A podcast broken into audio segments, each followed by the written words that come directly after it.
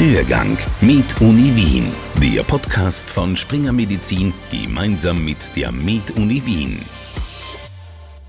Am MedUni Campus AKH werden auf mehr als 6000 Quadratmeter die Möglichkeiten der personalisierten und digitalen Medizin erprobt und verbessert. Rund 200 Forscher sollen bis Ende 2026 am Erik Kandel Institut, dem Zentrum für Präzisionsmedizin, die optimale Infrastruktur vorfinden um individuell auf einzelne Patienten zugeschnittene Präventions-, Diagnose- und Therapiemethoden zu entwickeln. Herr Professor Binder, Sie sind führend tätig am neuen Zentrum für Präzisionsmedizin an der Med-Uni Wien. Was ist dessen wissenschaftliche Aufgabe? Also das Ziel dieses Zentrums ist eigentlich die Grundlagen für Präzisionsmedizin besser zu erforschen. Das heißt, molekulare Mechanismen zu entdecken, aber auch sie in Krankheitsmodellen zu validieren, um dann im nächsten Schritt äh, Medikamente oder Therapiemöglichkeiten zu entwickeln, die man dann direkt anwenden kann. Und das ist eigentlich das, das Ziel dieses Gebäudes, also die Grundlagen zu erarbeiten, die wir für Präzisionsmedizin brauchen. Wie viele Personen werden in diesem Zentrum arbeiten? Also das werden ca. 250 Wissenschaftlerinnen und Wissenschaftler sein. Äh, es wird hier Biologen geben, Ärzte, die hier forschen, auch äh, sehr viel Bioinformatiker, weil natürlich die Datenmengen, die dort generiert werden, auch gut äh, analysiert werden müssen. Also eine gute Mischung an Forschern, die werden dort tätig sein. Werden diese Forscher und Forscherinnen sich im Zentrum abkapseln oder werden sie offen sein für die Zusammenarbeit mit anderen Instituten an der MedUni? Ja, das ist eine sehr wichtige Frage, weil es ist natürlich schon so, dass man äh, bei der Präzisionsmedizin immer daran denkt, dass es sich hier nur um die Onkologie, also die Krebsmedizin handelt. Aber wir wollen hier offen sein für alle medizinischen Disziplinen, wo Präzisionsmedizin eine wichtige Rolle spielt und daher auch eigentlich der Kristallisationspunkt für viele Forschungsprojekte ausgehend von der Vorklinik, aber auch aus der Klinik äh, in allen möglichen Fachgebieten sein. Und das soll dieses Zentrum eben darstellen. Also wirklich ein, ein Kristallisationspunkt und ein integratives Zentrum, also offen für alle. Hier hätte ich eine konkrete Frage. Ich hatte vor zwölf Jahren einen Schlaganfall. Damals wurden mir die vier Medikamente verschrieben, die jeder nach einem Schlaganfall verschrieben bekommt. Ein klassisches One Size Fits All. Sie wollen ja das Zeitalter von ein Medikament für jeden hinter sich lassen. Was würde das zum Beispiel bei meinem Fall, einem Schlaganfall bedeuten? Diese Therapieoptionen, die Sie jetzt angesprochen haben, die sind natürlich auf Grundlagen aufgebaut von evidenzbasierter Medizin, also große Studien, die bewiesen haben, dass eine solche Therapie wirksam ist. Wenn wir aber jetzt die Krankheiten besser verstehen, die molekularen Mechanismen dahinter noch besser, wenn man so will, aufdröseln können, möglicherweise in Untergruppen von Erkrankungen, die sozusagen eine Manifestation, wie zum Beispiel einen Schlaganfall haben, dann wird es uns die Möglichkeit geben, hier vielleicht auch stratifiziert unterschiedlich zu behandeln, weil wir dann auch wieder nach großen Studien, um das zu validieren und zu beweisen, sagen können, dass in diesem Fall vielleicht diese Medikamentenkombination noch effizienter ist oder bei einer Untergruppe vielleicht ein Medikament weggelassen werden kann. Und das ist letztendlich das Ziel einer präziseren und besseren Medizin. Für diese Forschung brauchen Sie sicher eine große Anzahl von Fällen. Die gibt es wahrscheinlich am AKH. Ist das AKH an Bord? Ja, also das, das Gebäude wird ja am AKH-Gelände errichtet. Und äh, es ist auch in einem sehr engen Zusammenspiel mit einem zweiten Gebäude, das wir hier errichten. Das ist das Zentrum für translationale Medizin und das soll sozusagen eine Verbindung zum AKH darstellen, das auch direkt ans AKH angebunden ist.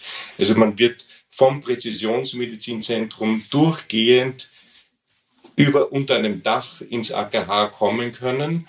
Und in diesem Zentrum für translationale Medizin wird ein Herzstück auch ein Phase 1, Phase 2 Studienzentrum sein, wo man Probanden einschließen kann und große Studien durchführen kann, die sozusagen dem dienen, dass die Erkenntnisse der Präzisionsmedizin aus dem Präzisionsmedizinzentrum hier sozusagen validiert werden können in echten Studien.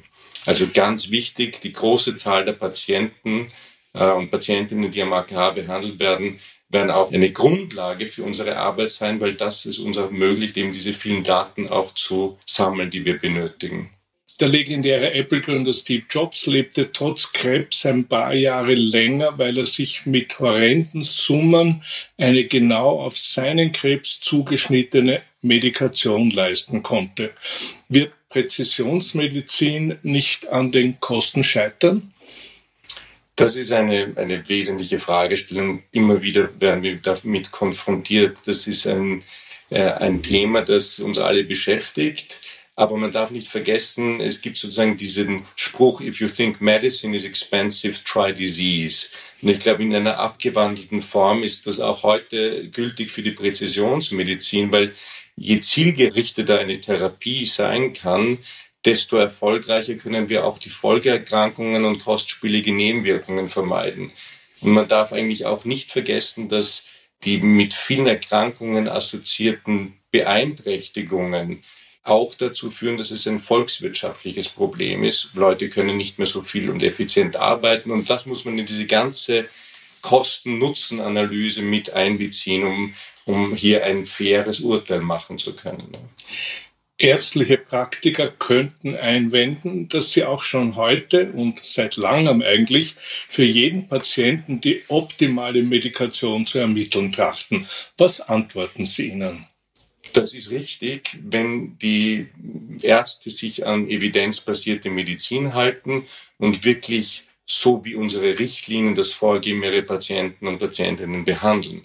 Aber wir sind jetzt an einem Punkt, wo wir ein noch besseres Verständnis von Erkrankungen haben können, diese Erkrankungen daher, wie schon vorher gesagt, unterteilen vielleicht in Untergruppen und dann wieder aufbauend auf klinischen Studien, die es uns erlaubt, die Evidenz von therapeutischen Interventionen zu untersuchen, wird es dann neuere Behandlungsmöglichkeiten geben und wieder eine evidenzbasierte Medizin für die Praktiker im niedergelassenen Bereich geben. Und diese neuen Behandlungsmöglichkeiten werden dann auch in die ärztliche Praxis Eingang finden. Seit vielen Jahren reden wir von, wir redet die Fachwelt von der kommenden personalisierten Medizin. Jedem und jeder genau das Medikament in genau der Dosis, die passt. Sie sprechen lieber von Präzisionsmedizin. Warum? Ja, das ist äh, eine gute Frage wieder. Es ist natürlich beides letztendlich gültig, aber wir sprechen eigentlich von Präzisionsmedizin, weil sie aufbaut auf der Erkenntnis, dass es ganz klare molekulare Ursachen für viele Erkrankungen gibt und vor allem auch diese molekularen Ursachen möglicherweise nicht immer die gleichen sind, das heißt Unterschiede da sind. Und das ermöglicht uns ganz präzise diese molekularen Ursachen äh, zu behandeln. Und deswegen sprechen wir von präziseren Therapien. Wie schon vorhin erwähnt, ist es natürlich wichtig, dass wir all unsere Erkenntnisse innerhalb von klinischen Studien umsetzen und testen können, um hier valide einen Schluss haben zu können, der sagt, das ist sozusagen eine funktionierende Therapie.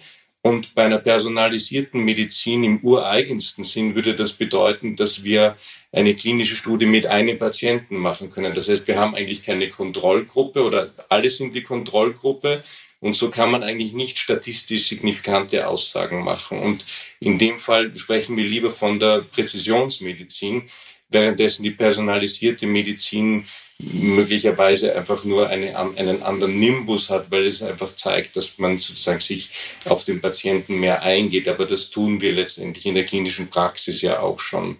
Also Präzisionsmedizin ist wahrscheinlich der, der, der eigentliche Begriff. Welche Rolle spielt künstliche Intelligenz bei der Entwicklung von Präzisionsmedizin? Also die künstliche Intelligenz spielt äh, eine sehr wichtige Rolle in der Medizin, in der Präzision schon jetzt, aber wird immer wichtiger werden. Natürlich, ich kann ein Beispiel bringen. Ich war gerade bei einem Kongress, wo ein Kollege von mir Daten vorgestellt hat, wo sie zum Beispiel bei koronarer Herzerkrankung Bildgebungsdaten ganz intensiv oder im Detail aufgeschlüsselt haben und analysiert haben und mit Hilfe von künstlicher Intelligenz Prognosemodelle erstellt haben, die es uns erlauben, Patienten in die eine oder andere Gruppe zu klassifizieren, also Hochrisiko oder mittleres Risiko. Und damit kann uns zum Beispiel die künstliche Intelligenz helfen, aufgrund verschiedenster Datenmengen, die so viele sind, dass es eigentlich nur mit Hilfe von künstlicher Intelligenz geht, in Untergruppen zu teilen, die wir brauchen, um präzise Medizin zu machen. Zusammenfassend, welche Chancen bringt Präzisionsmedizin für die Medizin?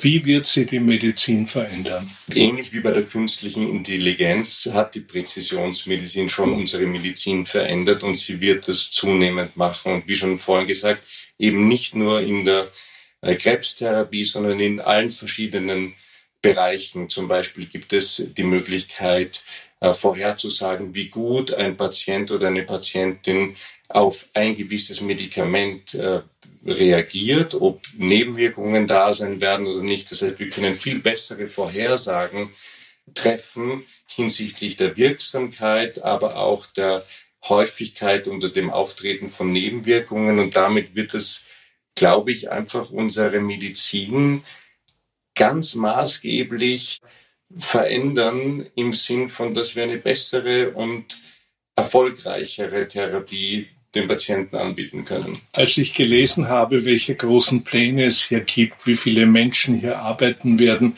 dass Gebäude errichtet werden für diese Erforschung von Präzisionsmedizin, habe ich mir gedacht, üblicherweise lesen wir doch immer nur, es ist kein Geld da, es ist zu wenig Geld da, wir kommen mit dem Geld nicht aus. Woher dieser Geldsegen?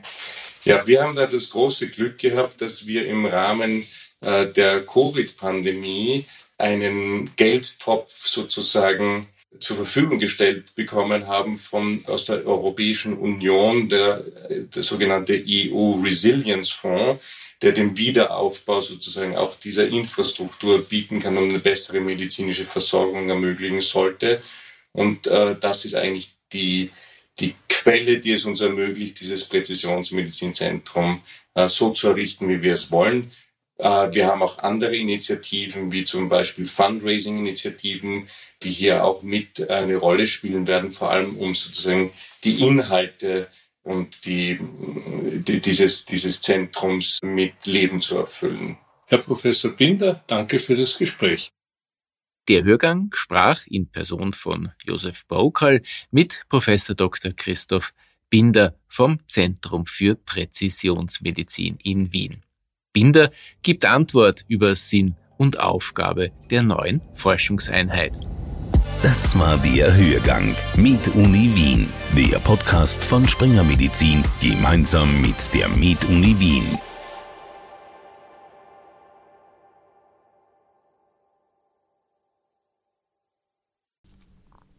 Sie wollen keine neue Podcast-Folge mehr verpassen? Dann abonnieren Sie am besten gleich unseren Newsletter. Den Link zur Anmeldung finden Sie in der Folgenbeschreibung.